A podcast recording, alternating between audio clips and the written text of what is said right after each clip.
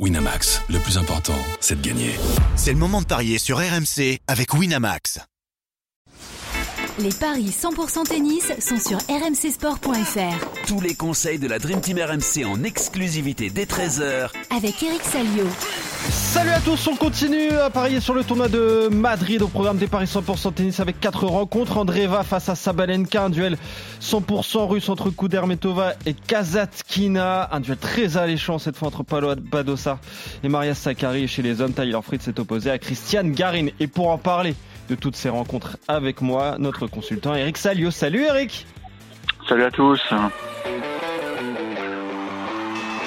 Bon Eric, j'ai décidé de commencer fort avec euh, Andreva face à Sabalenka parce que j'avais envie de parler de cette toute jeune joueuse qui vient euh, d'avoir 16 ans il y a deux jours. La russe, elle est née en 2007, le 29 avril 2007.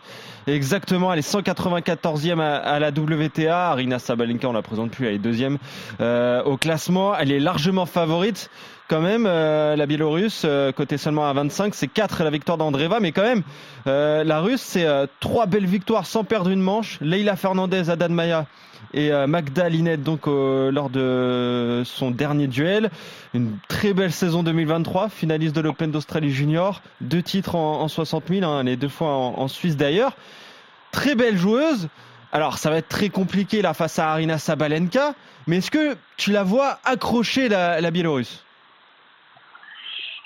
C'est difficile à dire parce que là, elle va vraiment euh, franchir un, cap supérieur. C'est quand même le top niveau. Zabalenka, la, la, balle de Zabalenka, on la connaît, elle va très très vite. Donc, euh, autant au tour précédent, elle a pu euh, un peu entourlouper ses adversaires parce que c'est vrai que des filles comme Linette ou Fernandez, ça va pas super vite. Là, Zabalenka, dès le premier coup de raquette sur le service, ça va tomber de haut. Quoi. Maintenant, elle a l'air sur son petit nuage. C'est vrai qu'on l'avait découverte en Australie où elle avait fait une finale incroyable chez les juniors, qu'elle avait perdu, mais euh, tout le monde dit qu'elle a, elle un truc en plus, beaucoup d'intelligence, euh, sorte de génie à la Medvedev, donc euh, c'est, prometteur. En plus, elle, est entraînée par une équipe française, donc ça c'est, sympa pour nous. Euh, en, petit coup de chapeau au passage à Jean-René Lisnard. écoute, j'arrive pas à y croire. J'arrive pas à y croire. Je pense que là, elle va, elle va toucher ses limites, et c'est normal quelque part à son âge ou alors, euh, ou alors on a affaire à une, une fille qui peut, qui peut, qui peut, qui peut gagner Roland, pourquoi pas. Mais, franchement, j'en doute. Même si elle a, euh, elle a une intelligence tactique intéressante. peut-être que Zabalenka va s'embêter. Alors peut-être un, un, petit 2-7, un 6-4, 6-4, 6-4, 6-3, mais franchement, je la vois pas piquer un 7 à la numéro 2 mondiale. Bah, c'est ce que je regardais. Tiens, euh, 6-4, 6-3, c'est parfait. C'est euh, Sabalenka qui s'impose avec au moins 19 jeux. C'est un 88. Euh, pour le 6-4, 6-4, au moins 20 jeux, c'est 2-15. Et je regarde, euh, je regarde si euh, Sabalenka en deux manches. Et ça, c'est coté à 1,56. Voilà, ça peut faire gonfler un petit combiné. J'aime bien hein, cette cote de 1,56. Sabalenka en, en 2-7 mais si on voit la, toute jeune russe Mira Andreva accrocher Sabalenka, on peut, on peut faire gonfler la, cote. En tout cas, on est d'accord hein, sur la rencontre avec la victoire de Sabalenka. Autre match dans le tournoi euh, féminin, euh, je vous en parlais de ce duel 100% russe entre Veronika Kudermetova et Daria Kazatkina. C'est euh, Kazatkina, la huitième joueuse mondiale, qui est favorite, en 74 2-10 pour la 13e à, la WTA. Kudermetova qui a battu Parisas Diaz, Potapova à chaque fois en trois manches. Cette saison, c'est demi-finale à Adelaide, demi-finale à, à Doha. Pour Kazatkina, c'est Pavluchenkova et Tsurinko pour l'instant, hein, euh, au tableau de chasse de, à Madrid. Finaliste à Adelaide, demi-finaliste à Charleston. Donc elle, est capable de très bien jouer sur terre battue. Il y a 2-0 dans les confrontations pour Kazatkina à Saint-Pétersbourg en 2021 et à Roland Garros. On va prendre en compte ça. C'était euh, le quart de finale l'année dernière. Là aussi, euh, Eric, j'ai envie d'aller sur la victoire de Kazatkina à 74. La cote est, déjà belle, mais euh, on peut voir un beau match entre ces deux Russes. Hein. Ouais, c'est assez équilibré, je trouve. Euh, moi, je vais plutôt aller sur Kudermetova parce que je suis un peu déçu par, par Kazatkina ces, ces derniers mois. Je comprends que son jeu puisse mieux s'exprimer effectivement à Madrid avec altitude, puisqu'on sait qu'elle aime bien mettre beaucoup d'effets dans sa balle. Donc elle a une balle qui, qui gicle, qui est, qui est très embêtante pour l'adversaire. Mais elle a quand même toujours ce, ce grand problème au service. Ouais, ça, ouais. Euh, donc elle peut se faire agresser très très vite par, euh, par sa, sa rivale. Euh, la cote, faut jouer la cote là. Peut-être jouer Kudermetova. C'est quand même une fille assez régulière qui est qui est capable de, de, de, de, faire des trous dans les tableaux. Et là, elle, franchement, jouer un huitième de finale contre Kazakina, pour elle, c'est quand même un, c'est un bon tour. Il y avait des filles plus dures à prendre. Ouais, bien sûr. Euh, donc euh, 2-10, la victoire de Kudermetova. On va pas euh, donner de scénario. Si on voit le 3-7, hein, sans donner de vainqueur, ça peut être aussi intéressant pour se couvrir un tout petit peu. C'est 2,20. Mais euh, moi, je vais jouer Kazatkina du coup à 1,74. On n'est pas d'accord sur cette rencontre. Paola Badosa contre Maria Sakkari. Ça aurait pu être l'affiche d'une finale il y a quelques saisons. Euh, ça, c'est euh, Paola Badosa d'ailleurs qui est favorite de cette rencontre. Eric, ça peut paraître étonnant, mais elle est chez elle. Euh, L'Espagnole, elle est cotée 1,50, la 42e joueuse à la WTA. C'est 2,65 pour, pour la grecque qui a battu Russe et Massarova. Euh, trois demi-finales pour l'instant cette saison à Linz, à Doha et à Indian Wells.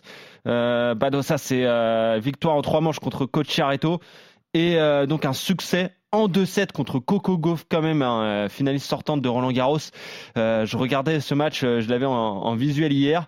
Et bah, Paloma Badosa, c'est vrai que ça rejoue extrêmement bien. Elle retrouve un peu euh, le niveau de jeu qu'elle avait quand elle était top 10 euh, euh, mondial, l'espagnol.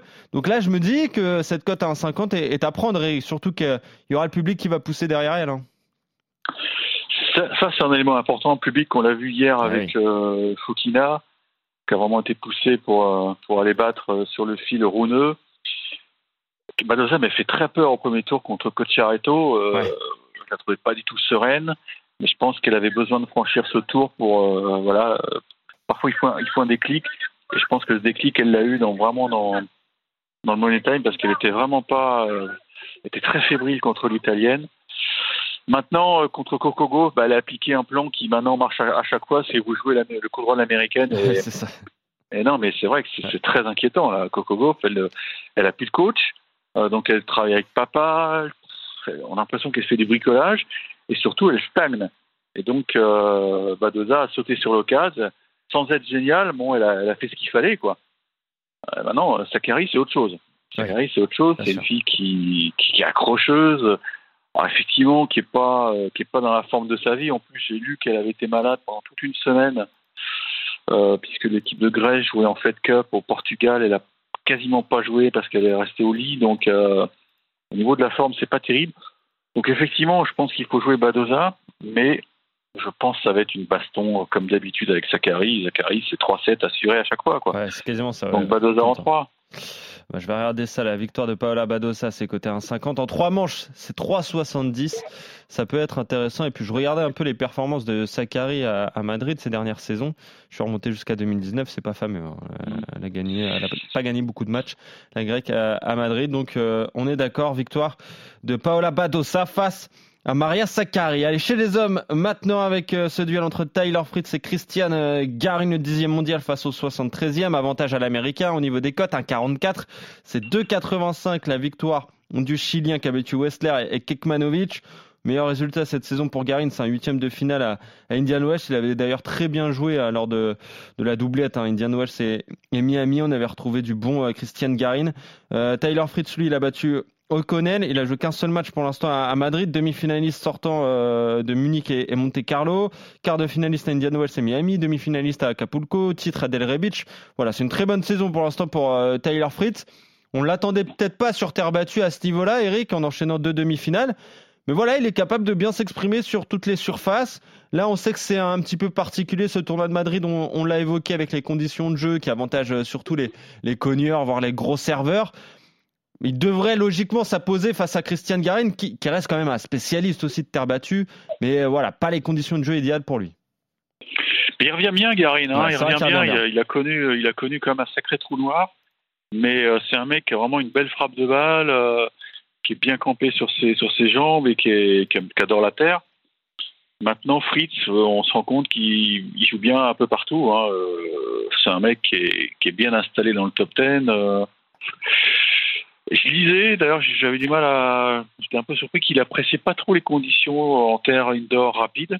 Ouais, c'est bizarre. Mais ça.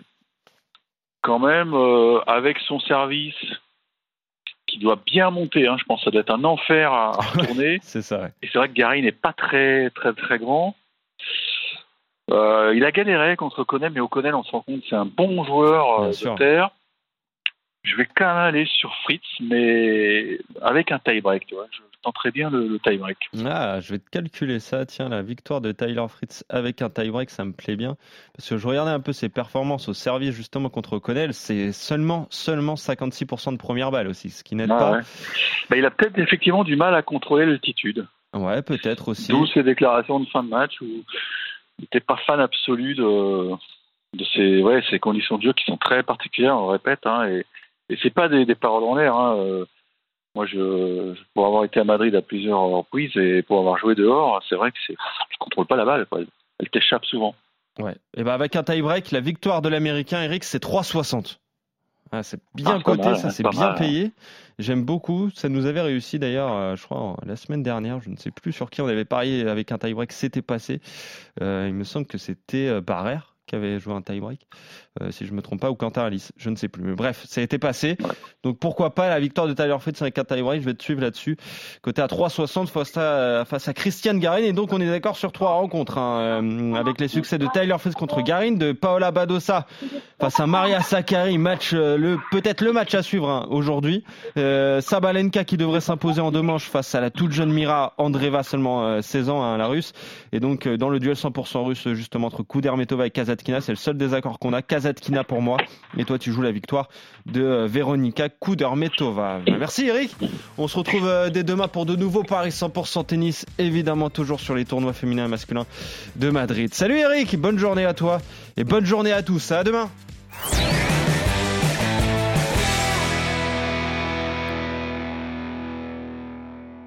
Winamax, le plus important, c'est de gagner. C'est le moment de parier sur RMC avec Winamax.